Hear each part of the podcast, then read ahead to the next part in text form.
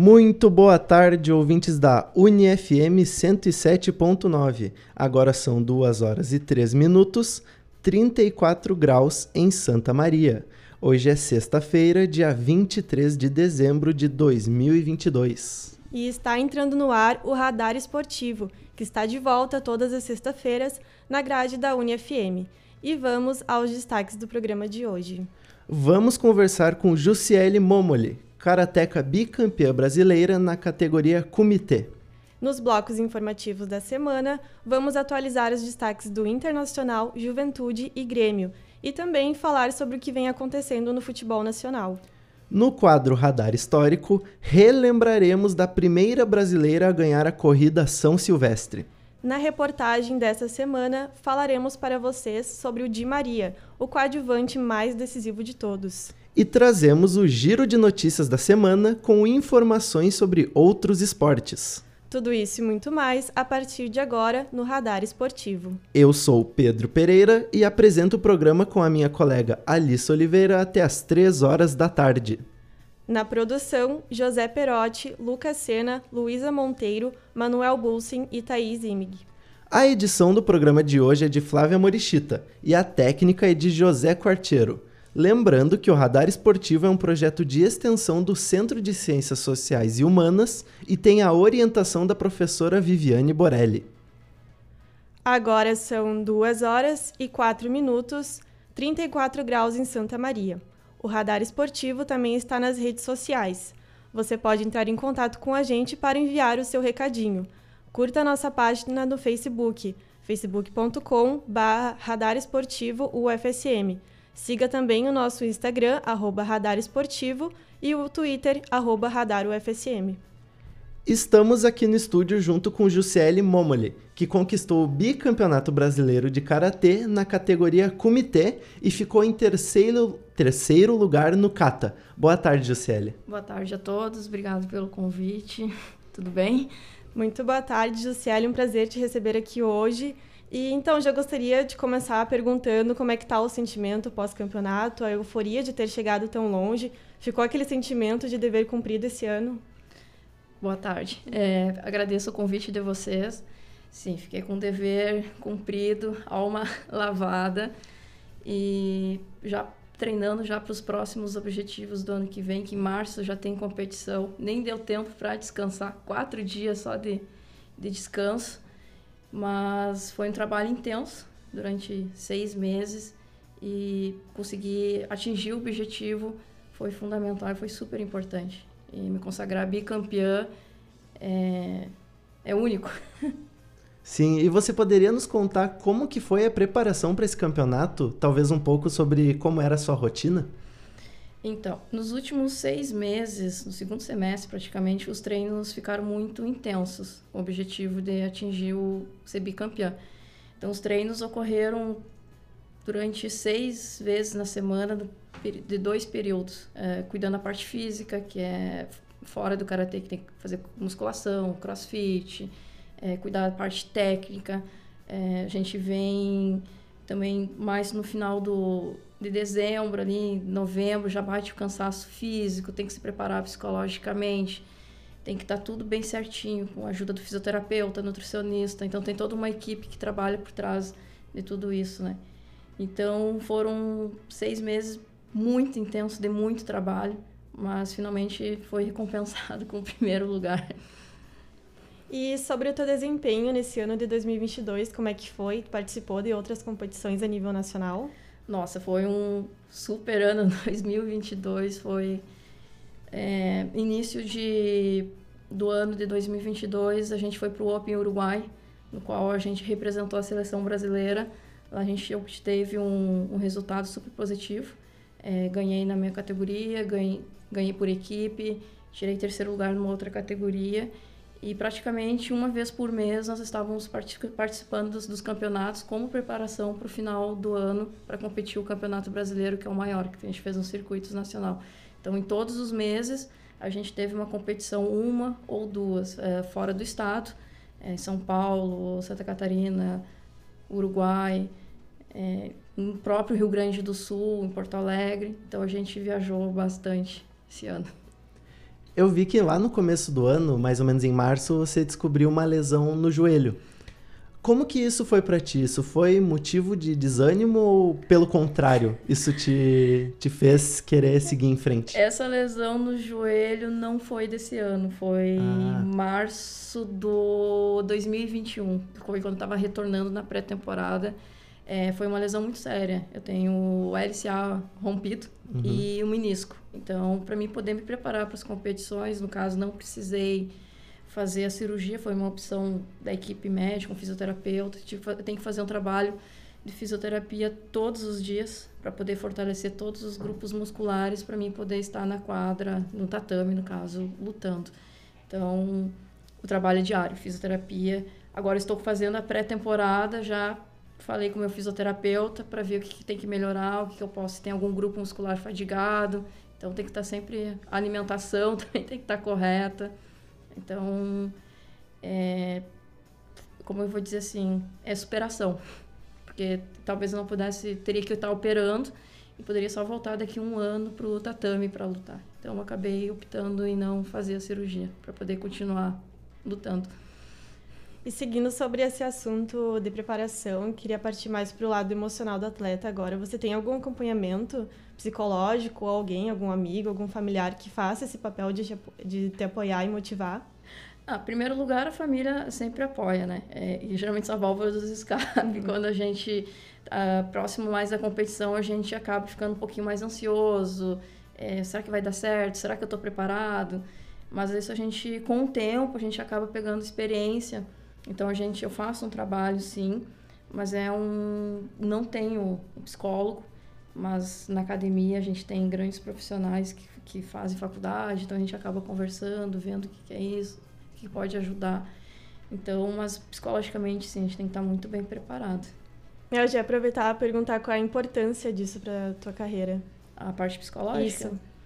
Ela é fundamental. Se você não estiver bem psicologicamente, focado, com a concentração, você pode ser o melhor atleta. Você não vai conseguir atingir, você não vai render dentro do seu esporte.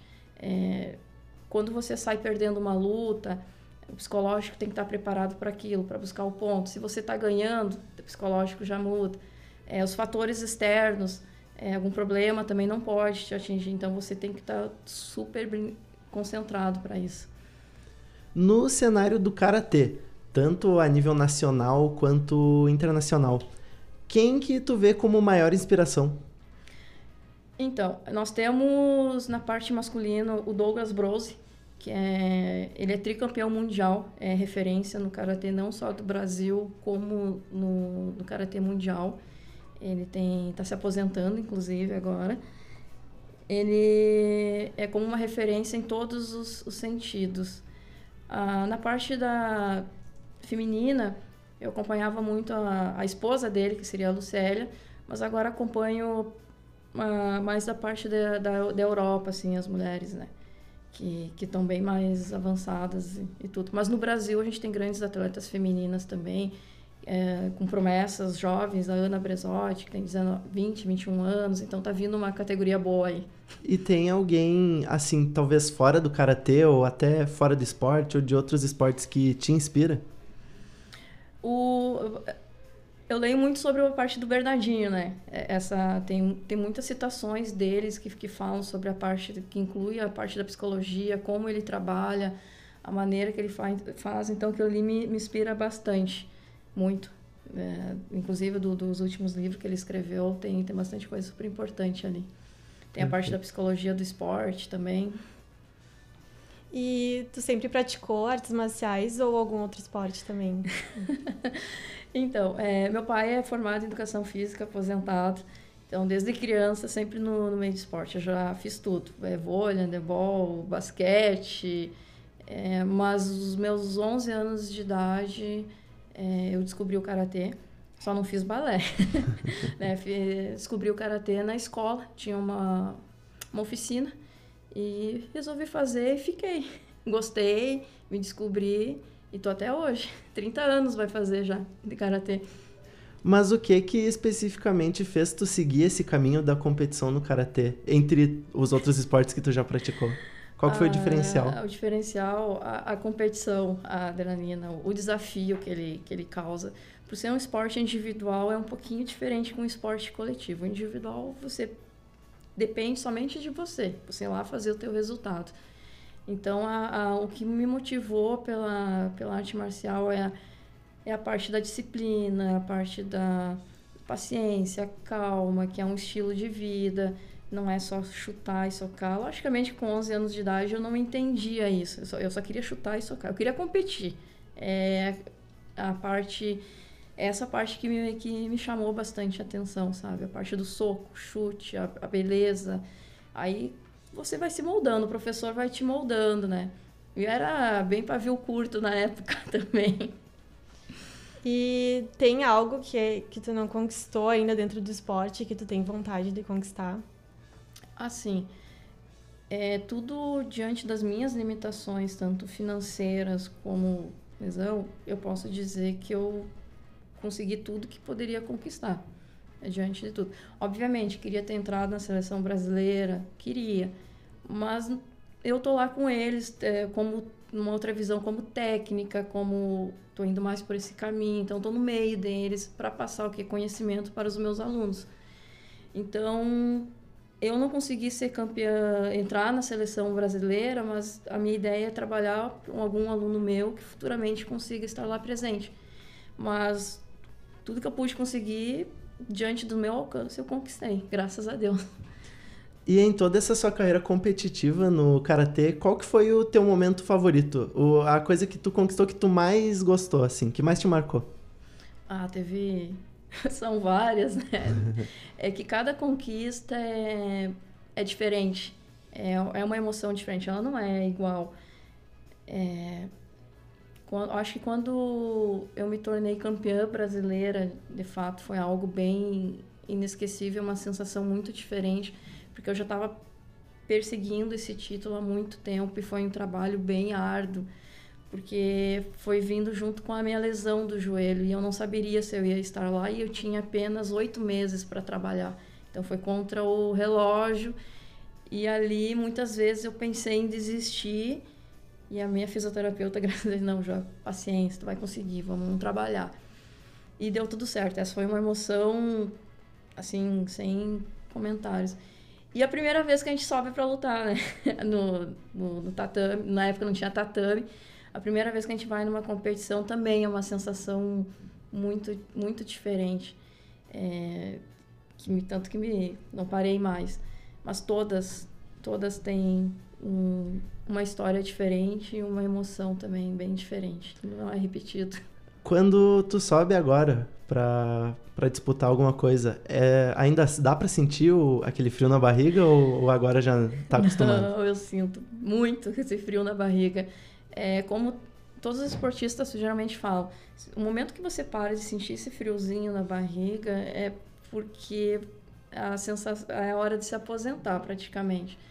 Porque é essa sensação que te faz tu tá atento, te faz tu ser intenso, faz tu conquistar.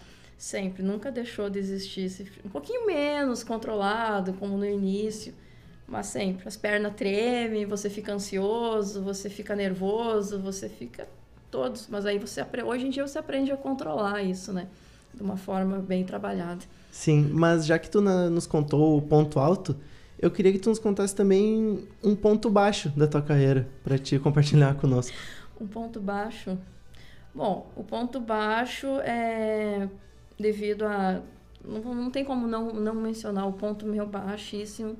Foi quando eu descobri a, a uhum. lesão no, no, no, joelho. E ali é, caiu o mundo, porque uhum. eu não sabia como agir. Porque eu fui contra todos os médicos. Todos os médicos queriam me operar. Só que como eu não sou mais jovem, né, não tenho uma idade de 20 e poucos anos, tenho uma, uma idade acima dos 30, então tu tem a opção de operar ou não. Os médicos queriam me operar devido ser atleta. Só que como o meu grupo muscular é muito é, foi muito, como é que eu vou dizer, trabalhado, então ele o quadríceps acabou segurando o ligamento bem forte ali, que é um qual eu consigo trabalhar. E fiquei um mês assim, chateada, eu chorei, ah, porque a minha vida é estar tá dentro dos tatame competindo. Não, não que não dá aula, ser técnica, isso não me motiva, faz parte.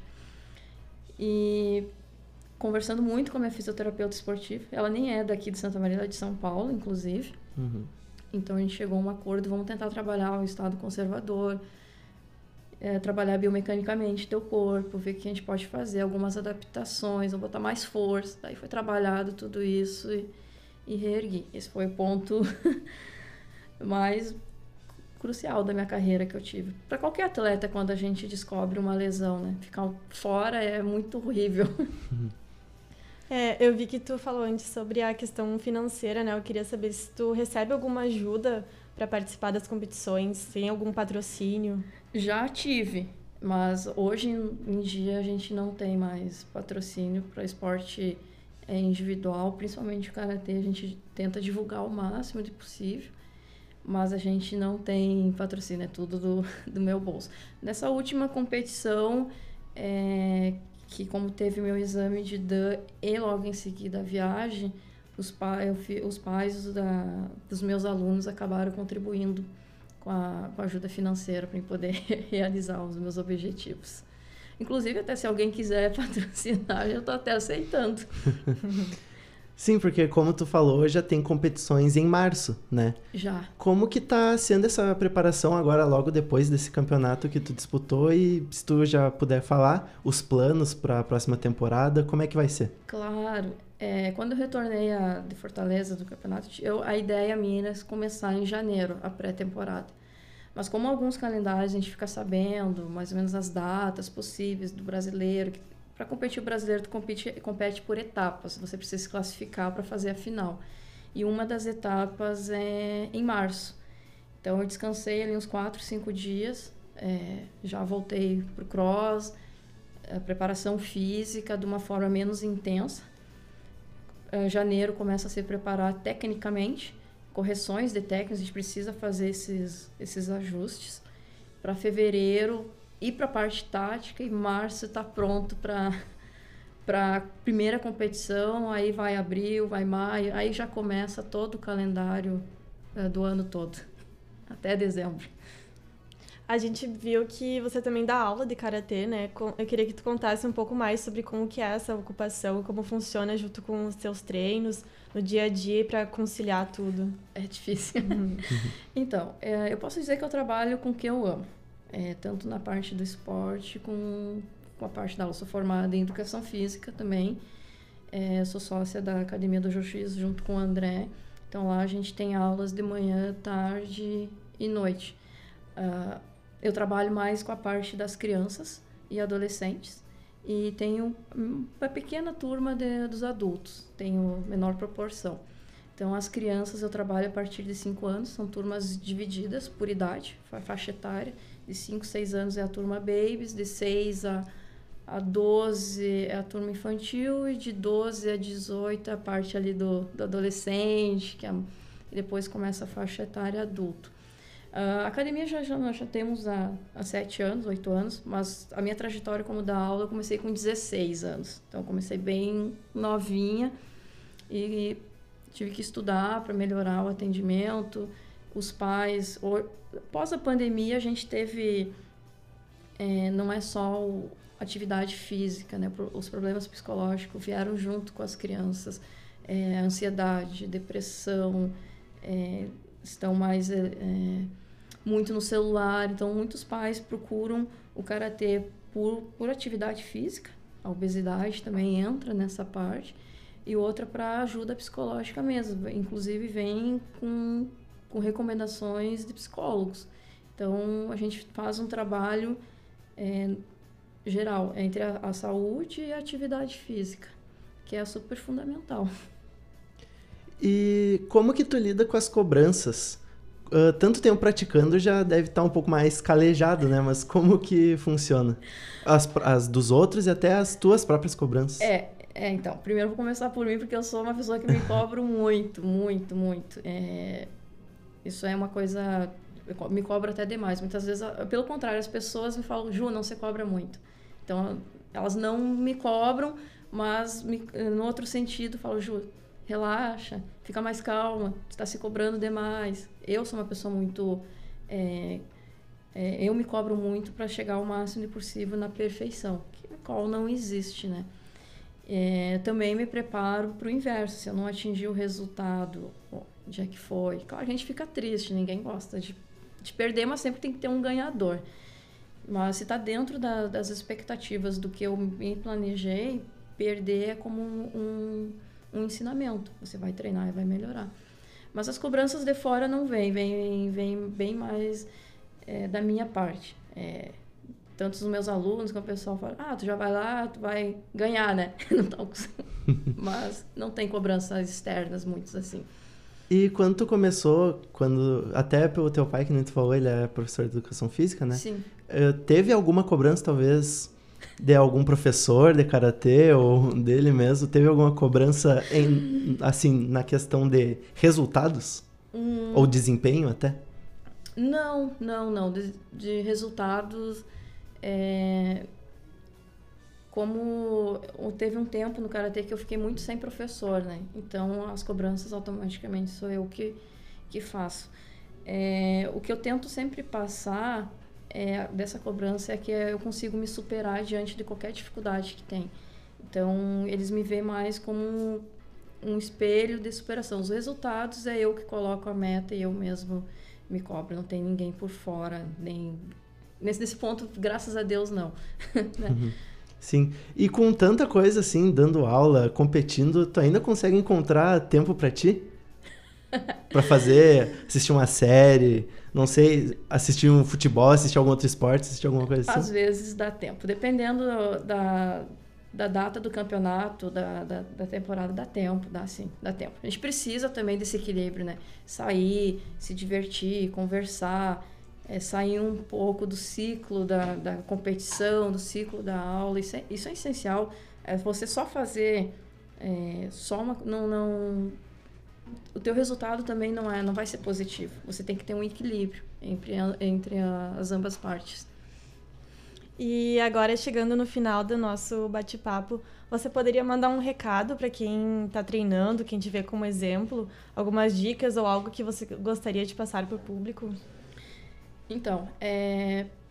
vida de atleta não é fácil. Muitas vezes você pensa em desistir, mas é isso também que te motiva a seguir nos treinos. Não é fácil. Quem, quem acha você subindo ali no pódio, seja terceiro, segundo, primeiro, você não sabe o que, que você treinou, você não sabe. A gente treina com dor, a gente treina cansado, a gente e tem que ir lá, a gente treina sem vontade. Se eu disser assim, ó, que 100% a gente treina com vontade, não, a gente tem que ir lá e fazer. A gente gosta do que a gente faz, mas nem 100% a gente está motivado. Tem uma carga de, de trabalho em cima e você tem que treinar muito para melhorar um pouquinho. E não pode pensar em relaxar, porque piora. Aí você tem que voltar ao dobro. Então, o que eu digo que para você chegar a um nível do, do sucesso, de estar lá no primeiro lugar do pódio, você paga um preço por isso. E, e, é um preço bem árduo, digamos assim, porque é dolorido. E quando você vê subindo, muita gente dá risada, muita ah, tu conseguiu, foi sorte. Não, não foi sorte, é trabalho. Então, se você tem um sonho, se você quer ser atleta, você quer chegar a algum nível, seja de faixa, por exemplo, fazer exame de faixa, é persiste.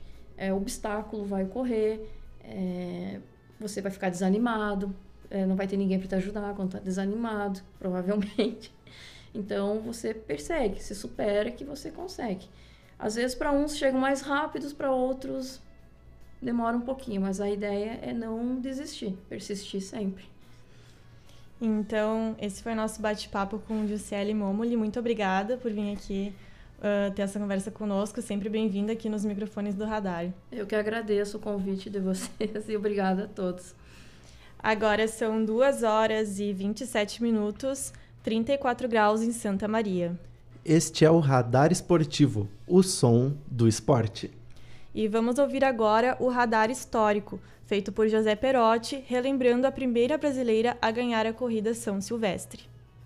Boa tarde a todos os ouvintes da UniFM. No radar histórico de hoje, iremos conhecer um pouco mais sobre a corrida de São Silvestre. Foi criada pelo jornalista Casper Libero, que durante uma viagem a Paris acompanhou uma corrida noturna, no qual os corredores usavam tochas para iluminar o caminho. Quando voltou para o Brasil, decidiu criar um evento semelhante em São Paulo. A corrida de São Silvestre é uma corrida de rua realizada todos os anos, desde 1925. Foi estabelecido o dia de 31 de dezembro como a data da maratona, sendo assim, o jornalista quis homenagear São Silvestre, 33º Papa da Igreja Católica, e que morreu e foi canonizado no dia 31 de dezembro. É a corrida de rua mais famosa do Brasil e em toda a América Latina. Tem um percurso de 15 quilômetros. O maior vencedor da prova é o queniano Paul Tergai, com 5 vitórias, e entre as mulheres, a portuguesa Rosa Mota é a maior vencedora, com 6 conquistas. Um fato importante é que a corrida de São Silvestre tinha participação exclusiva para homens até o ano de 1975, quando a ONU declarou que aquele seria o Ano Internacional das Mulheres. Aproveitando o momento e o apelo pela igualdade de gênero, a organização incluiu as mulheres na disputa da corrida daquele ano em diante. A primeira mulher a ganhar a maratona de São Silvestre foi Krista Valenciec, da Alemanha Ocidental. Carmen de Oliveira foi a primeira brasileira a ganhar a prova, em 1995, 20 anos depois da inclusão das mulheres na competição. Está aí a brasileira Carmen de Oliveira, que por quatro oportunidades já foi vice-campeã da São Silvestre e hoje é uma esperança do nosso país para tentar pela primeira vez o lugar mais alto no pódio. A São Silvestre feminina, que começou em 75, teve Cristina Valenciec da Alemanha como campeã. Além da primeira vencedora, Carmen é recordista sul-americana em maratonas, quando cravou o tempo de 2 horas 27 minutos e 41 segundos na maratona de Boston, nos Estados Unidos. Mesmo tendo se aposentado em 1996, esse recorde ainda se mantém. É importante destacar que Carmen, antes de conquistar o primeiro lugar na corrida de São Paulo, chegou quatro vezes na vice-colocação.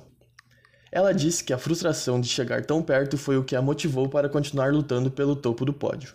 Depois de 20 anos de prova entre as mulheres, desde 75, depois do reinado da portuguesa Rosa Mota, de Ellen Quimaio, de Maria del Carmen, de Derarto Tulo ano passado, 95 é da brasiliense, da brasileira Carmen de Oliveira. Carmen completou os 15 quilômetros de percurso da corrida em 50 minutos e 53 segundos, tendo feito o segundo menor tempo até então. Mesmo 20 anos após a abertura da prova para as mulheres, em 1995, o número de participantes teve uma disparidade muito grande entre os gêneros, tendo 10 mil homens e 560 mulheres que disputaram a prova. Atualmente dirigente da Federação de Atletismo do Distrito Federal, Carmen luta por melhores direitos para os atletas dentro do esporte, defendendo principalmente o direito de igualdade das mulheres. Esse foi o Radar Histórico de hoje. Este foi o Radar Histórico da semana, com produção de José Perotti. Agora são 2 horas e 31 minutos, 34 graus em Santa Maria. Agora vamos ouvir sobre o que anda acontecendo no nosso Brasil quando falamos de futebol e competições nacionais. E quem traz todas as informações pra gente é o Manuel Bulsin. Boa tarde, Alissa. Boa tarde, Pedro. E boa tarde também a todos os nossos ouvintes aqui na UniFM. Vamos agora com os informes sobre o futebol nacional dessa semana. Após o final da Copa do Mundo, os primeiros times vão se reapresentando para a rotina de treinos. Os gramados Brasil afora seguem meio parados, mas em contrapartida, o que definitivamente não está parado é o mercado da bola. Visando o início da temporada e a chegada dos estaduais, os times vão se reforçando e mudando o elenco. Um bom exemplo dessa movimentação é o Fluminense, que já anunciou cinco reforços. Entre eles o zagueiro Vitor Mendes, que chega por empréstimo do Atlético Mineiro, o lateral esquerdo Jorge e o atacante Queno, também ex-Atlético Mineiro. Outro que deixa o Galo para a temporada 2023 é o meio argentino Nacho Fernandes, que volta para o River Plate após três temporadas no futebol brasileiro. Mas também tem chegadas no Atlético Mineiro de Tchatcho Kudê. O atacante Paulinho, ex-Bayer Leverkusen, e o meia Edenilson, ex-Inter, são alguns dos reforços. Do lado azul de BH também tem reforço. O Cruzeiro, que está de volta à elite do Brasileirão, tem como novidades o meio-campista Walisson e o meio-atacante Nicão, que chegam por empréstimo de Ponte Preta e São Paulo, respectivamente. Quem também deixou São Paulo foi o zagueiro Léo, contratado pelo Vasco da Gama assim como o volante De Luca e o destaque do último Brasileirão, o atacante Pedro Raul, que foi apresentado nessa segunda pelo Cruz Maltino. Há também uma possibilidade de saída de Andrei do Vasco. O volante de 18 anos é alvo do Chelsea da Inglaterra, E os valores são astronômicos, podendo chegar a 40 milhões de euros. Vasco também fez uma proposta pelo Gabriel Menino, mas ela foi recusada pelo Palmeiras, que já está com os cofres cheios após a concretização da venda da joia Henrique. Agora eles esperam uma proposta de até 25 milhões de euros pelo seu volante titular Danilo, jogador muito jovem que é alvo de diversos clubes europeus, como Arsenal, Mônaco e Milan. Essas foram algumas informações sobre o mercado da bola. Quanto ao calendário pré-temporada 2023, a bola volta a rolar dia 2 de janeiro para a tradicional Copa São Paulo de Futebol Júnior. A volta dos estaduais começa dia 7 de janeiro, com o Pernambucano. O gauchão está marcado para o dia 21. Esses foram os informes do futebol nacional. Volto agora com os apresentadores. Este foi o Manuel Pulsing com as últimas informações do futebol nacional. E chegou a hora de conferirmos a reportagem da semana, produzida pelo Lucas Sena. Ele fala sobre o Di Maria, o coadjuvante mais decisivo de todos. Vamos escutar. Boa tarde a todos. A nossa reportagem de hoje vai tratar da estrela daquele que pode ser considerado um dos maiores coadjuvantes de todos os tempos, Ángel Di Maria, decisivo até demais pela seleção argentina. Nascido em 14 de fevereiro de 1988, em Rosário, Argentina, Ángel Di Maria iniciou sua trajetória no futebol no início do século XXI, nas categorias de base do Rosário Central. Em 2005, o atleta foi promovido para o profissional da equipe argentina ainda aos 17 anos. Ao longo da carreira, o argentino teve passagens por gigantes do futebol europeu. Após sair do Rosário Central, Di Maria passou por Benfica, Real Madrid, Manchester United, Paris Saint-Germain e agora Juventus. Com mais de 150 gols e quase 250 assistências na carreira, Angel Di Maria marcou os principais campos do futebol europeu, vencendo títulos por onde passou, conquistando os campeonatos nacionais de Portugal, Espanha e França, além de ter vencido a UEFA Champions League junto ao Real Madrid. Tudo isso além do grande destaque na seleção argentina, nosso carro-chefe da reportagem de hoje. Durante sua carreira, Angel Di Maria fez companhia para grandes craques, jogando ao lado de Cristiano Ronaldo no Real Madrid, Neymar no Paris Saint-Germain, mas principalmente sendo o braço direito, ou melhor, mais uma perna esquerda de Lionel Messi. Angel Di Maria foi extremamente importante em todas as conquistas da seleção argentina nesse século. Di Maria marcou gol em todas as finais que os hermanos saíram com a conquista. Di Maria marcou gol na final das Olimpíadas de Pequim em 2008, na final da Copa América de 2021 diante do Brasil em pleno Maracanã, na finalíssima diante da Itália em Wembley e, claro, aos 34 anos, a consagração final, diante da França, na final da Copa do Mundo do Catar.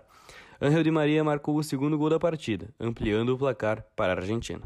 larga, recupera Nahuel Molina rápido para Alexis, rápido para Messi, viene Leo, toca rápido para Julián, viva Argentina rapidísimo para Alexis, puede ser puede ser para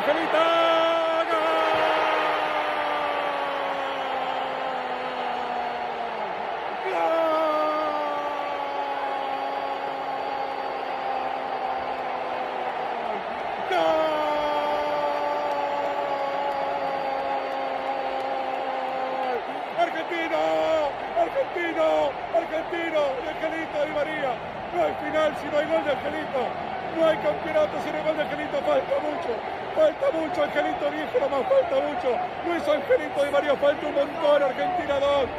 se unió, va para Angelita. Di Maria nunca foi o protagonista das equipes por onde passou, mas sem dúvida nenhuma um jogador de talento inegável, que em todas as oportunidades que teve mostrou-se um dos coadjuvantes mais decisivos de todos os tempos, participando de todos os momentos em que sua seleção mais precisou. De Rosário para o mundo, Angel Fabián Di Maria Hernandes. Esta foi a reportagem da semana produzida por Lucas Sena. Agora são 2 horas e 37 minutos, faz 34 graus em Santa Maria. Vamos agora com as últimas notícias do Internacional, Grêmio e Juventude. E quem traz pra gente todas as informações sobre os times gaúchos é a Thaís Imig. Boa tarde, Alissa, Pedro, boa tarde para você que está ouvindo a UniFM e mais um programa aqui do Radar Esportivo. A partir de agora, trago para vocês as últimas informações do Grêmio, do Juventude e do Internacional. Primeiro falando sobre o Grêmio que se despede de 2022 com treinamentos e apresentações do CT Luiz Carvalho essa semana. Começando pelos treinamentos, ontem o tricolor realizou o último dia de atividades antes do recesso, que vai até o dia 2 de janeiro. No 15º dia de pré-temporada, o treino foi dedicado totalmente à parte física. O técnico Renato Portaluppi acompanhou toda a atividade, que se estendeu ao longo da manhã. Reforços como Gustavinho foram novidades no gramado, enquanto outros nomes foram apresentados no CT ao longo da semana. Na segunda-feira foi anunciado o zagueiro Bruno Vini, de 31 anos, que assinou até o final de 2023. O jogador estava no futebol japonês. Após a apresentação do zagueiro, foi a vez do meio-atacante Everton Galdino, de 25 anos, que vem por empréstimo do Tombense até o final de 2023. O meio-atacante recebeu a camisa 13. Já na tarde de terça-feira, a camisa 8 do Grêmio ganhou o nome do uruguaio Fernando Carbajo. O meia-campista de 26 anos assinou contrato por quatro temporadas junto ao tricolor gaúcho.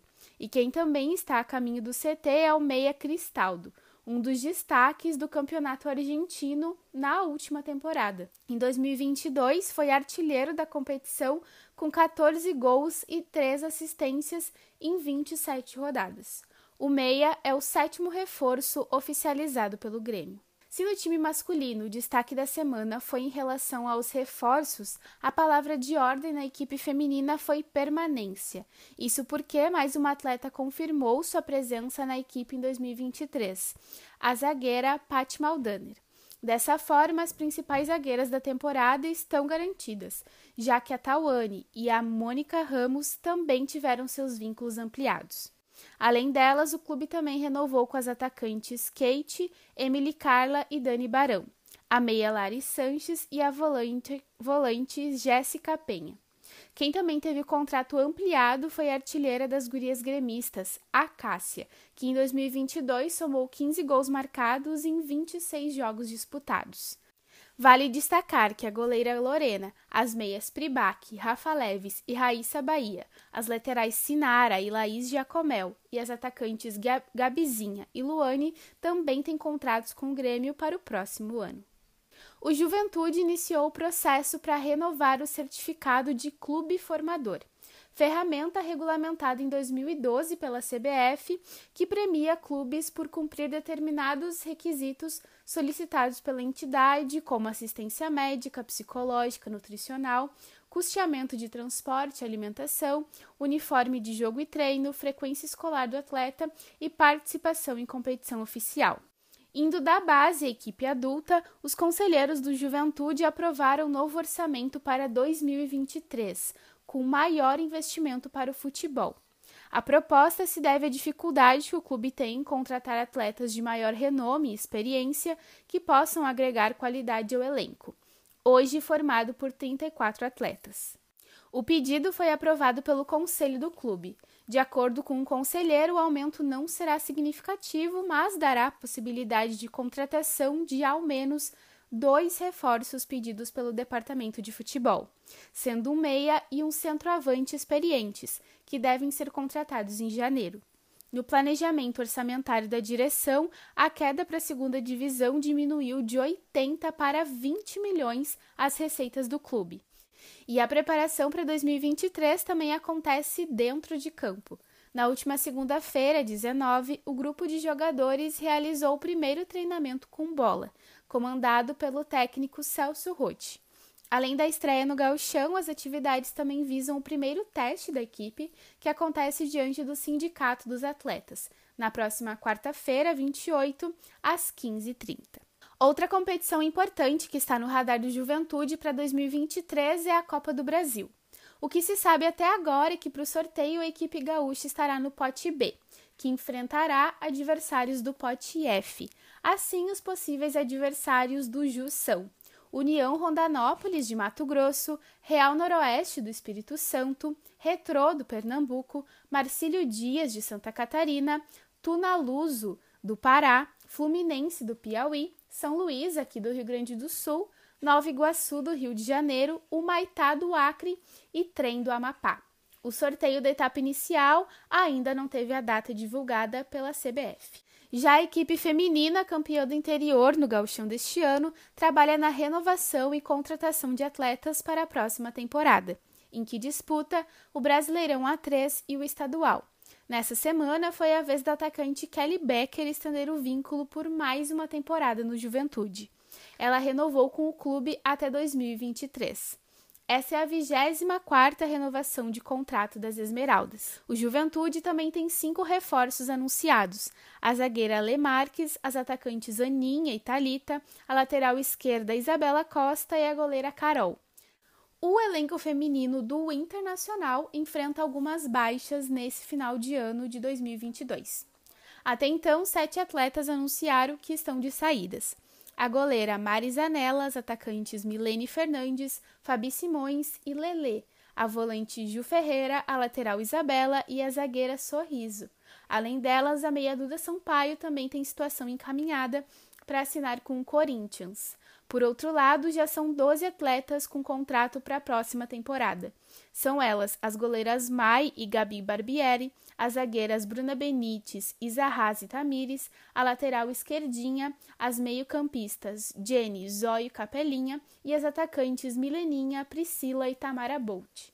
Outra boa notícia é que a renovação com o técnico Mário Salgado está bem encaminhada e o profissional deve seguir à frente da equipe na próxima temporada. Já por parte da equipe masculina, o grande assunto da semana foi a saída de Edenilson após cinco anos no clube. O meia foi anunciado na tarde dessa quinta-feira pelo Atlético Mineiro. O Galo desembolsou cerca de 6 milhões para contar com o atleta de 33 anos para a próxima temporada.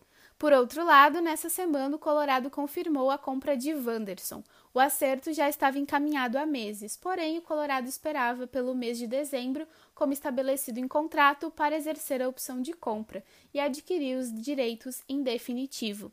Ele assinará o contrato por três temporadas. E para encerrar a pré-temporada, realizada em 2022, na tarde dessa quinta-feira, a delegação fez o último trabalho em Viamão. E a partir dessa sexta-feira entra em recesso entre os feriados de Natal e Ano Novo.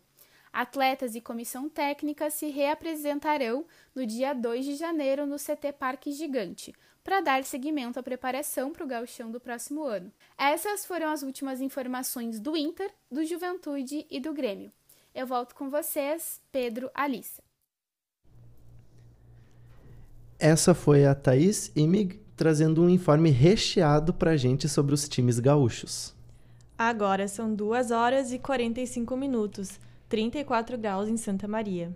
Este é o Radar Esportivo, o som do esporte. E já vamos nos encaminhando para o final do programa do Radar Esportivo. Mas antes de nos despedir, despedirmos, vamos conferir o giro de notícias dessa semana, falando dos outros esportes, feito pela Luísa Monteiro. Boa tarde, ouvintes do Radar Esportivo. Eu sou a Luísa e hoje eu tô aqui para passar para vocês tudo o que andou acontecendo na última semana no nosso giro de notícias. E começando, como sempre, pelas notícias locais, pela Copa Diário de Futsal, na quarta-feira aconteceu o jogo de ida das quartas de finais entre Roma e Barcelona. As equipes empataram a partida de ida e agora quem venceu o próximo jogo garante a última vaga para as semifinais. O jogo de volta está marcado para o dia 5 de janeiro, depois do recesso do final do ano, no Ginásio Municipal de Júlio de Castilhos. Os times já classificados para as semifinais são Maldita Nova Geração, Chelsea e Vem Quicando Sobrado. O Programa Municipal de Apoio e Promoção do Esporte, o PROESP, publicou nesta semana os 52 projetos aprovados via edital para receber recursos em 2023. São 26 entidades cadastradas que poderão captar recursos via destinação de impostos. Cada entidade pode aprovar até três projetos que não devem passar de 100 mil reais cada. Você pode conferir quais foram os projetos aprovados no site da Secretaria de Esporte e Lazer de Santa Maria. O Circuito Brasileiro de Surf terminou no sábado passado, no Ceará. Israel Júnior venceu a última etapa e conquistou o título de campeão brasileiro profissional de surf. Na competição feminina, Silvana Lima foi a campeã. Além dos títulos, os surfistas também disputavam as vagas para o Dream Tour de 2023. A primeira divisão do circuito brasileiro profissional será composta por 64 surfistas no masculino e 24 no feminino. A Confederação Brasileira de Surf ainda não divulgou as datas da competição. Também no surf, no final de semana passado, aconteceu o Pipe Masters 2022. O americano Bellerum Stock e a australiana Molly Picklum conquistaram os títulos. O Chumbinho foi o único brasileiro a competir na final e terminou em quarto lugar. Neste ano, o Pipe Masters não fez parte da temporada da Liga Mundial. A competição Masters do judô aconteceu nos dias 20 e 22 em Jerusalém. A competição é a segunda mais importante do circuito e envolveu os melhores atletas do ranking mundial. O brasileiro Daniel Carguinin conquistou o ouro na categoria até 73 quilos, categoria que ele passou a competir neste ano. Antes do título, ele estava na 19ª posição do ranking e agora deve ficar entre os oito primeiros. Maíra Guiar conquistou o bronze na categoria 78 quilos e Rafael Macedo também levou o bronze na categoria até 90 quilos. No Campeonato Mundial de Natação em Piscina Curta, o brasileiro Nicolas Santos conquistou o ouro nos 50 metros borboleta. Ele completou a prova em 21 segundos e 81 e quebrou o recorde do campeonato. Aos 42 anos, Nicolas se tornou o atleta mais velho da história a ser campeão de natação e anunciou que iria se aposentar das piscinas e a seleção brasileira de goalball, esporte paralímpico, conquistou o tricampeonato mundial. A equipe estava invicta na competição e venceu a China na final por 6 a 5. O Brasil se tornou o primeiro a vencer três vezes consecutivas e garantiu a classificação para os Jogos Paralímpicos de Paris em 2024. Para quem gosta de vôlei, o final de ano vai ser parado, já que os jogos da Superliga só voltam em janeiro. Nesta semana aconteceram os últimos jogos da 11ª rodada do masculino. O Cruzeiro, o Vôlei Renata e o São José estão nas primeiras colocações da tabela masculina. Pela décima rodada do feminino, ainda falta o jogo entre SESI e Minas, que está marcado para 1 de janeiro de 2023. Por enquanto, o Praia Clube, o Fluminense e o Minas estão nas primeiras colocações da tabela. Nessa semana foram definidos os oito times que irão disputar as quartas de final da Copa da Liga Inglesa. Manchester City, Southampton, Newcastle, Leicester, Wolverhampton, Charlton, Nottingham Forest e Manchester City avançam para a próxima fase. Os jogos das quartas ainda não têm datas confirmadas, mas devem acontecer na primeira quinzena de janeiro. Essas foram as últimas notícias do mundo do esporte no nosso giro de notícias. Eu sou a Luísa e eu volto com vocês aí no estúdio. Este foi o Giro de Notícias com Luísa Monteiro. E a Luísa separou também para a gente a agenda esportiva dos próximos dias. Vamos repassar a vocês, ouvintes. Para quem gosta de basquete, tem jogos do NBB até a próxima semana. Ainda hoje, o Pinheiros enfrenta o Bauru às 7 da noite pela 16ª rodada. Na terça, tem os jogos do São José e Franca às 7h30 e às 8, o São Paulo enfrenta o Minas e o Flamengo enfrenta o Rio Claro.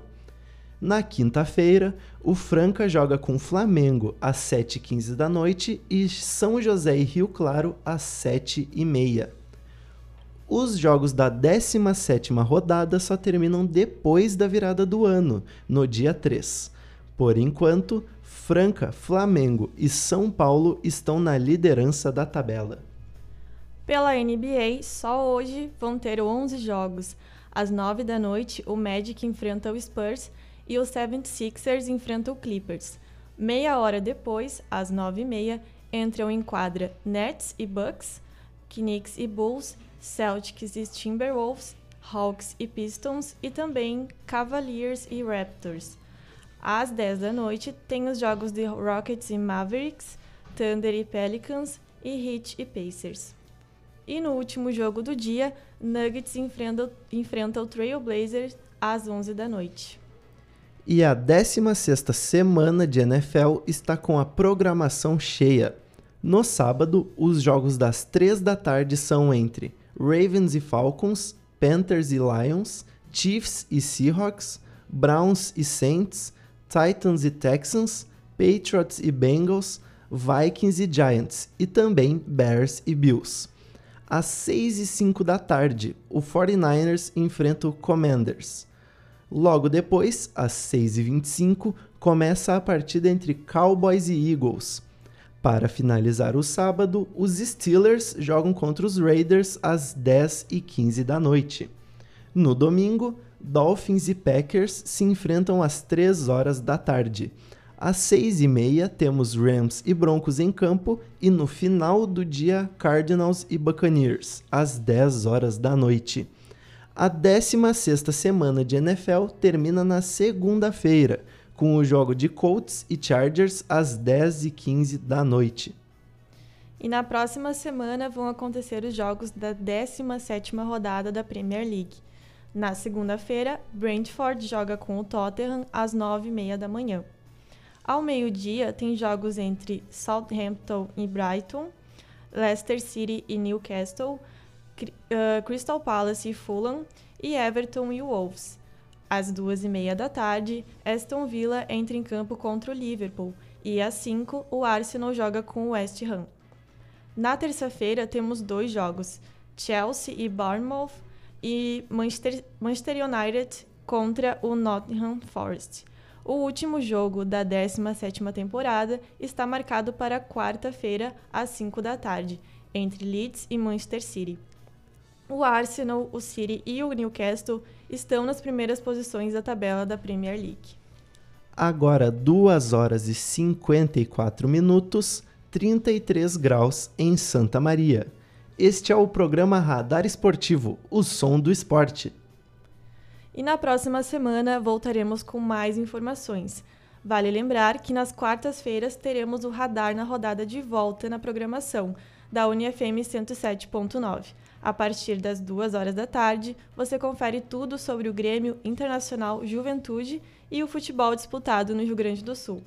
Na produção do programa de hoje, José Perotti, Lucas Sena, Luísa Monteiro, Manuel Bulsin e Thaís Imig. Na apresentação, eu, Alice Oliveira e meu colega Pedro Pereira. A edição foi feita por Flávia Morichita e na técnica José Quartiero. O Radar Esportivo é um projeto de extensão do Centro de Ciências Sociais e Humanas e tem a orientação da professora Viviane Borelli. A gente volta na próxima sexta. Um bom Natal a todos e até mais. Até mais, tchau!